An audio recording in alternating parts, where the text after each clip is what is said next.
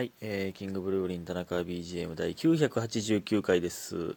989は、えーなんと23で割れますね。えー諦めずに割っていたら割れるということでございます。えー、っと、えー感謝の時間いきます。本寺本寺さん？アルファベットで本寺さん、えー面白い。面白いですね。えーマーブルさん、雪玉、雪玉、七つのみさん、拝聴しました。白玉さん、雪玉、家元さん、雪玉と応援してます。応援してます？えーレナさん、雪玉と、みふみさん、雪玉、いただいております。ありがとうございます。えー皆さん、本当にありがとうございます。ね。えーそして、えーみふみさん、えー前々回の987回について、えーお便り読んでいただきありがとうございました。こちらこそありがとうございます。えーねえ私が間違えたのではなく、田中さんが900第984回を2個更新しているではないかということで、え音楽のテストは思春期の子にとってはほぼ拷問は985回に変更お願いします。いや、そうなんですよ。気づかなかった。984を2個なぜかやってて、985でしたね。うん。984、984、986になぜかなってました。えーいつも気づくのにな、うっかり見落としてしまいました。えーでもいつからか始めた第何回当てか冒頭につけるようになったプチこだわりが役に立つ日が来てよかったですということでね、ありがとうございます。あ、ほろりしました。いただいております。ありがとうございます。いやね、いやほんまですよ。確かに分かりやすいね、これ、第何回についてみたいな。うん。ありがとうございます。それのおかげで助かりました。変なことになっているところでした。ね。いや、ほんまに。プチこだわり。でも確かに、みふみさんがこの僕のミスを見逃すのは珍しい。このね、数字とか、あと、5時とかもね、いつも見つけてくれますが。ね、引っかかったな。引っかかったな、でした。ありがとうございます。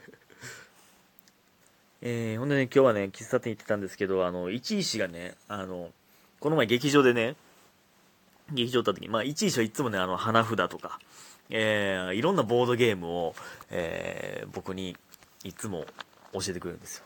で、てか僕にというか、もう芸人たちの間でも一石はめっちゃ、そのボードゲームとか、なんか、なんやったっけな、囲碁にハマってる時も、最近囲碁もやってるし、ほんまね、いろんなゲームを持ってきては、芸人たちがそれをやって遊んでるんですけど、で、一石が昨日かな、おとつい、えー昨日か、かけるの時だ、かけるの時かな、かける終わりに、なんか、一石が、田中さん、みたいな。新しいのありますよって言って、なんか、黒い袋に入った、えー、なんていうっけな、 Shut the Box っていうね、なゲーム。いや、めっちゃ簡単で、1から9の札があって、えー、サイコロ2つあって、それを出したら、まあ、例えば6と3が出たら、1から9のうち、えー、合計9になるように倒せるんですよね。だから1から9だったら、えー、6、3でもいいし、2、えー、27でもいいし、9、1個でもいいし、倒すしていけるみたいな。で、えー、それを何回も振って、倒せへんくなったら、えーその時点で残ってるのが、えマイナスポイントみたいなね。で、えーだから例えば残り4と5が残ってて、10、5、5で10が出ちゃったらもう倒されへんから終わりみたいな。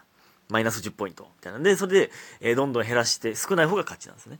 で、ぴったり終われる時もあるんですよ。ぴったり終われ終われたら、一石が言うには、 Shut the Box って、叫ばなあかんらしい。叫ばなあかんのって感じだったんですよ。で、その劇場でやってた時は、その、その説明聞いて、えっ、と、マーメイドのテクニック見てね。テクニックはなんか一回やったことあるっぽくて、なんか それで、なんか、今言ってたみたいに4と5残ってて、5、5で10が出ちゃったらもう倒されへんじゃないですか。倒されへんくなったら、あ、ノット。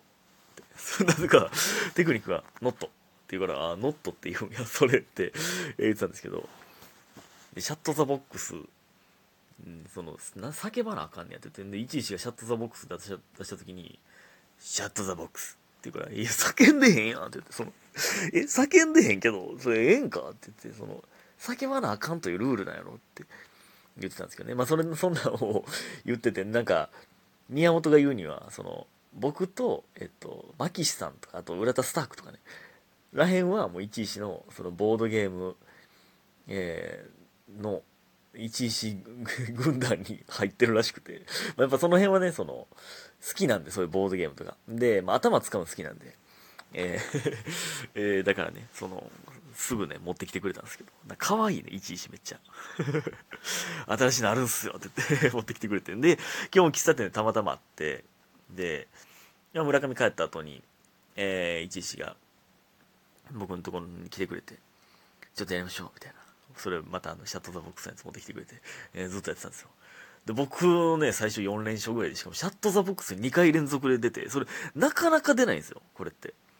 Shut the Box やったっけななんか、名前怪しくなって、 catch やったっけな catch the box やったっけいや、 shut やな。閉めるみたいなやった気がする。で、俺最強やんとか言ったら結局その後に1位にまた4連敗ぐらいして、結局トントンになったんですけど。で、その後にね、1位まあ席戻って、まあ宇多田2人とも来てたんで、生ファラさんもいてて。で、僕帰ろうと思ったら、えー、石川さんと宇多田2人で、その3人でなんか麻雀のね、ジャンタマっていうアプリや、やろうとしてて、あれ？ジャンタマですか？みたいな。僕もさっき、あの、あっちで1人でちょっとやってたんですよ、みたいな。えんで、ちょうど始まる前やったから、あ、ちょ4人でやろうみたいになって4人でやってたんですよね。これもなんか、これ良かったな、帰り際に。4人で、なんか、みんな知ってる？みんなでやっぱ、まあゲームですけど、まあ実際にやる方が絶対いいんですけど、なんかやるんだ。楽しかったな。いやーとか言いながら、いやーこれ厳しいなーって言いながら、僕厳しいなこれは厳しいってめっちゃ口癖のように言ってまうんで、宮本にその いや、厳しがるの何なんすか？みたいな、なんか、ずっと、ずっと厳しがってるやんって言われて。で、もうほんま宮本がめっちゃ強くて、えー、僕が4番目に親が回ってくる親っていうのは、親が順番に回るんですけど、親の時はね、点数がね、1.5倍なんですよ。1.5倍やったっけ ?2 倍やったっけ？あれ ?2 倍？え、ごめん、俺そんな細かい点数分からへんねんけど 初心者、初心者すぎるいや、1.5倍か、さすがに。2倍なことないか。1.5倍か。8000が1万2000になってたような気がする。いや、ごめん、わからん。なんでも、とりあえず親の時はね、点数高いんですよ。で、えー、ね、もうほんまに最後、宮本の圧勝やったんですけど、最後の最後で僕が、4回か3回ぐらい連続で上がって大逆転しましたね。気持ちよかった。ほんまに。ただそのね、もう1位して1位してずっとね、いやーとかず、ず、めっちゃ喋るんですよ。麻雀になったらめっちゃ、めっちゃうるさいんですよ。なんか、これもう、もうこんな話でもしゃあないからな、とか、なんか攻めなしゃあないからな、みたいなとか、ずっと喋ってて。その1位してその安全な麻雀をしないと。ず、ずっと攻めの姿勢やから。振り込むって言うんですけど、ずっと振り込みまくって、ローンされまくってたな、えー、その楽しかったですけどね。えー えー、ということでお便りいきたいと思います。えー、ティエンジョンさん。えー、田中さんいつも楽しく拝聴しております。ありがとうございます。えー、突然ですが、田中さんには違和感を覚えると、えー、覚える言葉はありますでしょうか、えー、私は芸人さんがスタッフさんのことを言い表すときに使う、周りの大人たちという言葉に違和感を覚えます。違和感を覚えますっていう言い方してるのがちょっと知的ですよね。違和感を感じるって、感が2回連続やから、違和感を覚えるってなんか、知的な言い方ですね。えー、自分もいい大人の年齢になっているのにかかわらず、えー、社会人を大人と表すのは、えー、芸人だけが楽しく青春的な人生を送っているという考えが表に出ているように感じられます。それは考えすぎや。それは考えすぎや。さすがに、俺らはずっと青春だぜ、まだまだ、えー、子供だぜみたいな、じゃそういう、子供だぜとか、そういうことではないですよ。えー、我々社会人も決まった時間に就業するだけで子供のように楽しむ時は楽しむのに。いや、これは考えすぎや。えー、その他にも、顔ファンという言葉にも違和感を感じます。違和感を感じますやった、こっちは。えー、全然いいんですけど、えー、ジャニーズという存在がいるのにもかかわらず、田中さんという究極にかっこいい人間が芸人界にいるのにもかかわらず、おーおい、ちょっと、いじってるやろ、それは。言い過ぎてるぞ。ありがとうございます。ただ、ありがとうございますなんですけど。えー、あいつらには顔ファンしかいないという言葉はあり得るのでしょうか。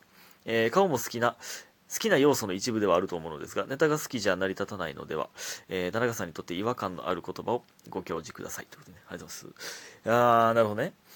うーん、なんか違和感ある言葉ってありますよね。まあ、周りの大人たちに関しては、これは、あの、ただの芸人が使う面白表現やと思いますね。この、怒られる時に、なんていう、スタッフさんに怒られたっていうよりも、周りの大人たちって言ったら、なんか偉い人に怒られた感じするでしょ？そのあんま、あんまこんなん言うのはあれなんですけど、野暮なんですけど、なんか別に、んで、社員さんに怒られるとかでもまあ全然いいいいんですけど、別に合ってるんですけど、なんかまあちょっとおとおもろ、面白表現なんじゃないですか、多分。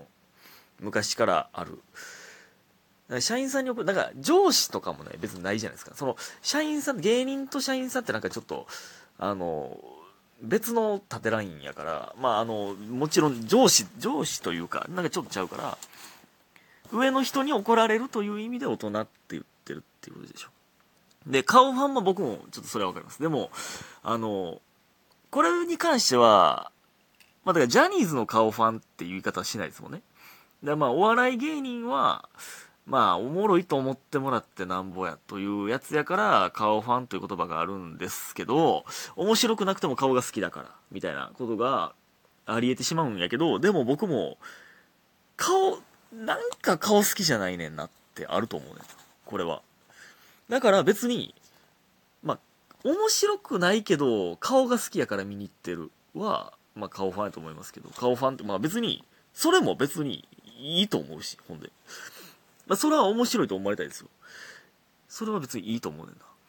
うん。でも確かにネタ、ネタおもろいけど、なんか見た目好きちゃうねんなっていうのもあると思うねんな。だから、まあ、見た目も中身も両方でファンになると思うから、僕はね。全然だから顔好きっていうのも好きな要素の一つだと僕も思いますね。うん。いや、あるもんな。なんとなく、なんか、なんかね、声とかもそうやけど、なんか声嫌やねんなとかもあるし。まあ、顔は大事よ。でも。あの、かっこいい、かっこよくないとかじゃなくて。なんか、なんか見てられるというか、好きな顔とかってあるもん。別にブサイクを売りにしてるタイプでも、なんか、なんか好きな顔ってあるじゃないですか。っていう意味ではありやと思います。あかん。田中の違和感のある言葉まで入らんかった。すすいません。ちょっと次言いますね。ということで今日も皆さんありがとうございました。早く寝てください。おやすみ。